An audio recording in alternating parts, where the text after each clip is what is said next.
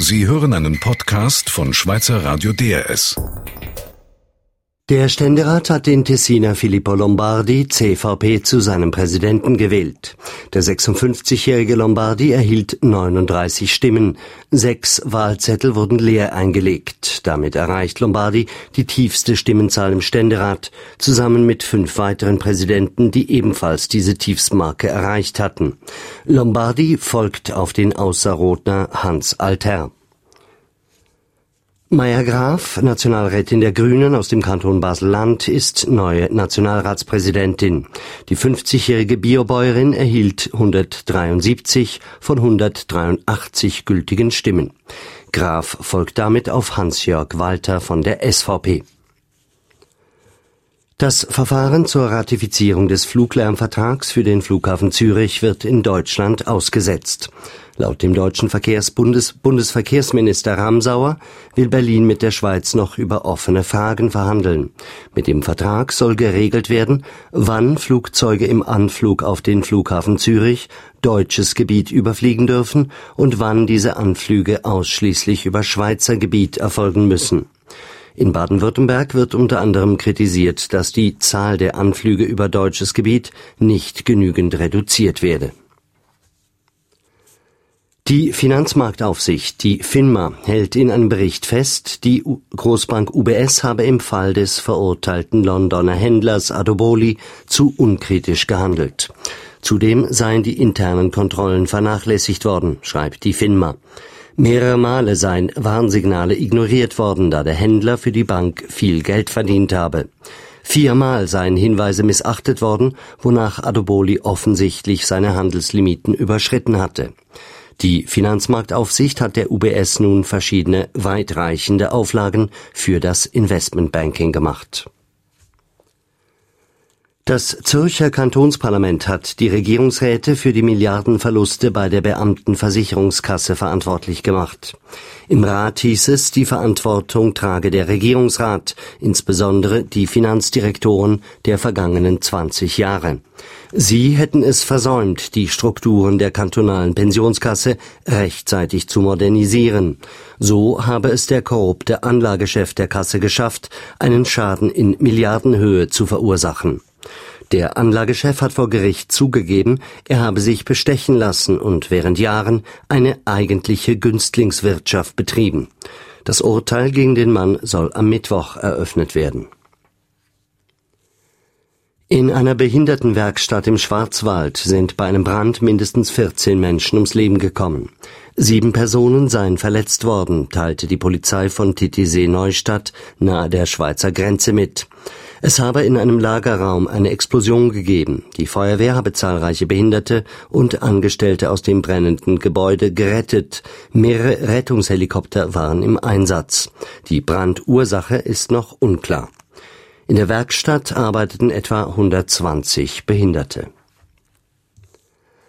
Die radikal-islamische Hamas unterstützt die Bemühungen von Palästinenserpräsident Abbas, den Status der Palästinenser bei der UNO aufzuwerten. Der Schritt erfolgt überraschend. Bisher hatte Hamas das Vorhaben abgelehnt, weil es eine indirekte Anerkennung des Staates Israel bedeute. Der Meinungswechsel wird bei der Hamas als Annäherung zwischen zwei verfeindeten palästinensischen Organisationen gewertet. Die Hamas kontrolliert den Gazastreifen, die Fatah kontrolliert das Westjordanland. Abbas will erreichen, dass die UNO-Generalversammlung den Palästinensern den Status als Nicht-Mitgliedsstaat gewährt. Damit könnten sie unter anderem auch internationale Gerichte anrufen. Die Börsendaten von Thomson Reuters. Der Swiss Market Index stand kurz vor Schluss bei 6.680 Punkten, minus 0,5 Prozent. Der Eurostox 50 bei 2.540 Punkten, minus 0,7 Prozent. Das Wetter. Morgen im Norden zeitweise Regen, in den Alpen nur selten nass, im Süden kräftiger Niederschlag, Temperatur 8 bis 12 Grad. Verkehrsinfo DRS von 17.34 Uhr. In der Ostschweiz ist wegen eines Unfalls die Hauptstraße Kreuzlingen-Herisau zwischen Kradolf und Bischofszell in beiden Richtungen gesperrt. Eine Umleitung ist signalisiert. Dann Stau oder stockender Verkehr auf diesen Strecken. In der Region Basel auf der A2 Richtung Basel zwischen dem Schweizer Halletunnel und Basel-Badischer Bahnhof. In Richtung Luzern zwischen dem Schwarzwaldtunnel und der Verzweigung Hagnau. Sowie zwischen Liestal und der Verzweigung Augst. Dann auf der kantonalen Autobahn Richtung Verzweigung Hagnau zwischen Muttens Süd und der Verzweigung Hagnau und auf der Auto kantonalen Autobahn in Richtung Ash zwischen dem Rheinachtunnel und Au Angenstein. In der Zentralschweiz auf der A14 Richtung Luzern zwischen Buchrhein und der Verzweigung Rotsee und in der Region Aargau-Solothurn auf der A1 Richtung Zürich zwischen der Verzweigung Herkingen und Rotrist. Weiter in der Region Zürich stadteinwärts vor dem Schöneichtunnel und auf dem Nordring Richtung Bern zwischen Wallisellen und Affoltern. Auf der A1 Richtung St. Gallen zwischen Dietikon und Affoltern, auf dem Westring Richtung Basel zwischen Urdorf Süd und dem Gobristunnel und auf der Hauptstraße Richtung Schaffhausen zwischen Bülach Nord und Eglisau. Schließlich in der Region Zürichsee auf dem Seedamm zwischen Pfeffikon und Rapperswil. Hier auf DRS4 News geht es gleich um einen ziemlich zerknirschten deutschen Verkehrsminister, nachdem das Fluglärmabkommen mit der Schweiz auf Eis gelegt wurde. Weiter bringen wir Reaktionen von Fachleuten auf den Entscheid der FINMA, das Investmentbanking der UBS unter Aufsicht zu stellen. Und schließlich sprechen wir mit dem ersten Tessiner Ständeratspräsidenten seit 15 Jahren. Am Mikrofon Lorenzo Bonatti.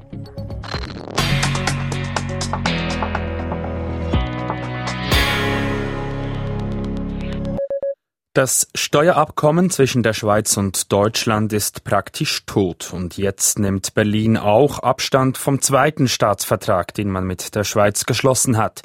Verkehrsminister Ramsauer verkündete nach einem Treffen mit Gegnern des Fluglärmabkommens, er werde dessen Ratifizierung auf Eis legen und die Schweizer Seite bitten, nochmals zusammenzusitzen, um, wie er sagte, gewisse Dinge zu klären. Deutschland-Korrespondent Kaspar Selk. Verkehrsminister Peter Ramsauer will, muss nochmals mit der Schweiz verhandeln. Das erklärte er heute Nachmittag selber, ziemlich zerknirscht und zögerlicher, als er sonst aufzutreten pflegt.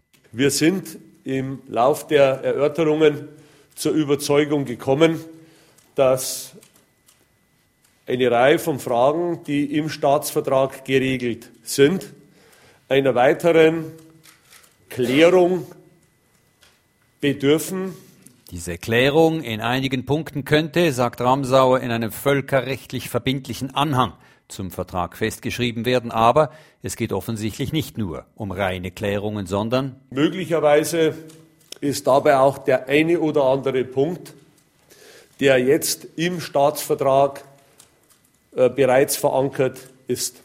Wenn aber Punkte im Staatsvertrag betroffen sind, geht es nicht mehr nur um Klärungen, sondern um eine Neuverhandlung, welche die Opposition dem Verkehrsminister heute offensichtlich abgerungen hat.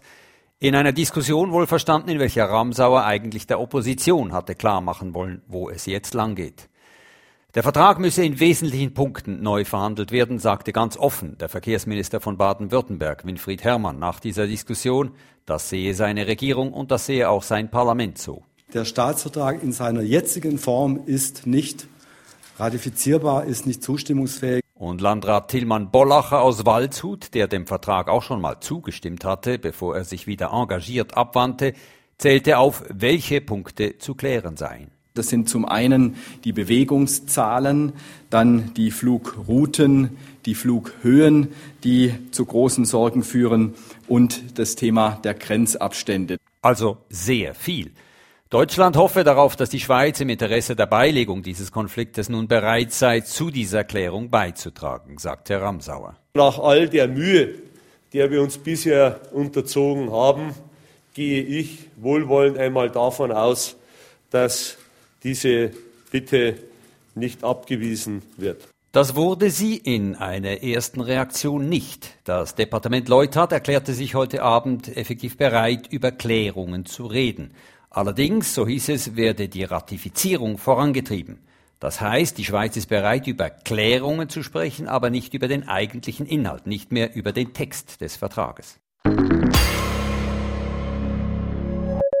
Nach dem Milliardenverlust nun also die Millionenbuße. Die Aufsichtsbehörden ziehen Konsequenzen aus dem Fall des früheren UBS-Händlers und Milliardenbetrügers Kweku Adobuli. Nicht nur muss die Schweizer Großbank eine Buße von umgerechnet 44 Millionen Franken zahlen, fast noch schlimmer, das Investmentbanking der UBS wird unter die Aufsicht der Finanzmarktaufsicht gestellt. Was Bankenfachleute davon halten, zeigt der Bericht von Maren Peters. Für die FINMA sei dieser Schritt sicher ungewöhnlich, sagt Finanzmarktexpertin Monika Roth von der Hochschule für Wirtschaft in Luzern. Aber er zeigt natürlich jetzt auf, dass die Aufsichtsbehörden, auch die englische Finanzmarktaufsicht übrigens, genug haben von Banken, die ihre internen Kontrollsysteme nicht risikogemäß ausstatten und sie nicht im Griff haben. Zur Erinnerung, der frühere UBS-Investmentbanker Kweku Adoboli hatte mit risikoreichen Börsengeschäften 2,3 Milliarden Dollar verzockt. Er war in der vergangenen Woche zu sieben Jahren Haft verurteilt worden. Die Schweizer Bankenaufsicht FINMA gibt der UBS eine Mitschuld an dem Skandal. Sie habe die Geschäfte nicht ausreichend überwacht. Zur Strafe muss die Großbank in den nächsten Jahren alle größeren Geschäftsaktivitäten im Investmentbanking durch die FINMA genehmigen lassen. Außerdem muss sie die Risikogeschäfte im Investmentbanking weiter zurückfahren. Ein unabhängiger Aufseher soll die Umsetzung der verordneten Maßnahmen kontrollieren. Monika Roth hält diese Eingriffe in die Geschäftstätigkeit der UBS für legitim. An sich muss man ja davon ausgehen, dass ein Verwaltungsrat in der Lage sein sollte, diese Risiken richtig zu gewichten und entsprechend dann dafür besorgt zu sein. Aber dem ist offenbar nicht so. Also scheint der Weg über eine zusätzliche Aufsicht durch die Aufsichtsbehörde der einzige, der noch bleibt. Auch aus Sicht des Finanzprofessors Martin Jansen von der Universität Zürich sind die Sanktionen der FINMA zwar hart, aber folgerichtig. Das sind massive Vorwürfe an die UBS, dass die Kontrollen an ganz vielen Orten versagt haben, nicht nur gerade an einer Stelle, sondern an ganz verschiedenen Stellen. Und da habe ich Verständnis für die FINMA, dass sie sagt, wir wollen wissen, wie die UBS da jetzt zum Rechten schaut. Trotzdem hat er Zweifel, dass damit der nächste Skandal verhindert werden kann. Wo geschäftet werde, da gebe es auch Risiko, sagt er. Fehler passieren immer wieder und es kann wieder mal etwas passieren. Vermutlich seien die Maßnahmen der FINMA geeignet, die Größe künftiger Schäden zu reduzieren. Fehler vermeiden könnten sie aber nicht. Er gilt als sprachgewandt und kommunikativ, der Tessiner CVP-Politiker Filippo Lombardi. Schon seit 13 Jahren sitzt er im Ständerat und ab heute wird er als Präsident für ein Jahr lang auch dessen Sitzungen leiten. Eine Annäherung von Tessin-Korrespondent Alexander Grass. Filippo Lombardi ist charmant, er spricht fließend Italienisch, Deutsch und Französisch und seit 25 Jahren ist er der erste Ständeratspräsident aus dem Kanton Tessin. Es ist besonders wichtig, äh, den Ständerat zu präsidieren, weil der Ständerat eben die Kammer der Kantone ist. Ich glaube, es ist wichtig, dass äh, die Mehrsprachigkeit der Schweiz wieder an Bedeutung gewinnt.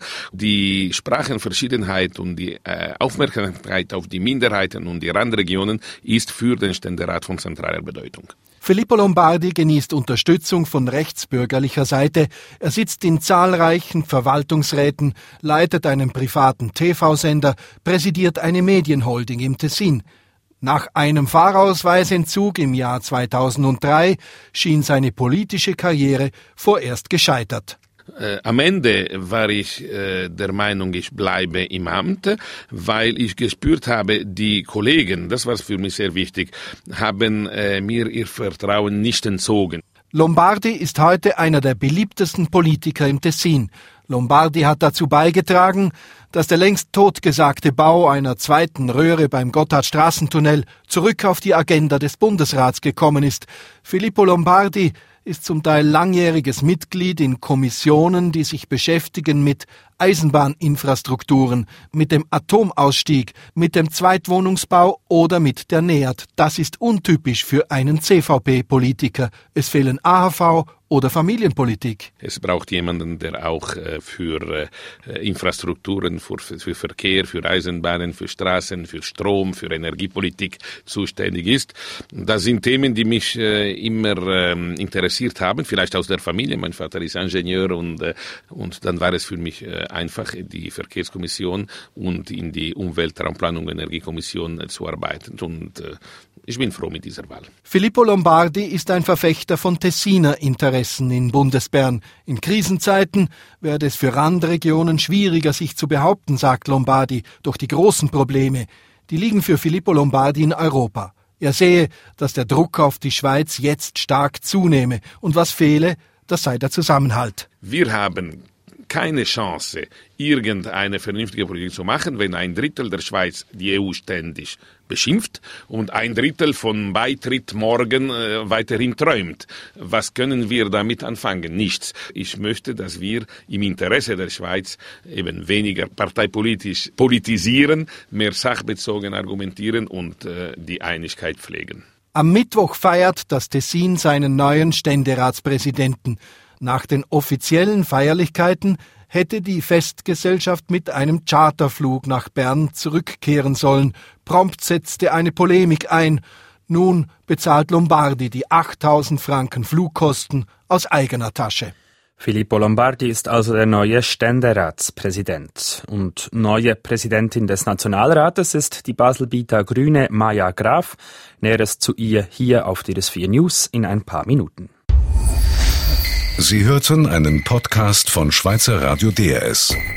Mehr Informationen auf drs.ch.